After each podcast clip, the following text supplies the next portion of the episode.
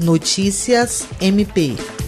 O Ministério Público do Estado do Acre, por intermédio da Promotoria de Defesa do Consumidor, emitiu uma nota de esclarecimento sobre a suspensão parcial do serviço de transporte coletivo em Rio Branco nesta quinta-feira, 19 de março. A promotora de Justiça de Defesa do Consumidor, Alessandra Garcia Marques, esclarece que é inadmissível, independentemente dos motivos, a parcial paralisação do serviço essencial de transporte coletivo de Rio Branco, especialmente no momento como o atual, em que toda a sociedade necessita readequar sua rotina e seus hábitos de modo calmo e sem alarde. A dita paralisação deverá ser judicialmente tratada de modo severo para que nunca mais volte a ocorrer, providência essa que será exigida exigida pelo Ministério Público do município de Rio Branco, da RB Trans e da empresa ainda prestadora do serviço de transporte público coletivo essencial de passageiros que paralisou o serviço ou permitiu a paralisação. Assim, o Ministério Público esclarece à sociedade que providências legais serão tomadas em relação à interrupção do serviço essencial de transporte público coletivo em Rio Branco vivenciada no dia de hoje pelos usuários do sistema,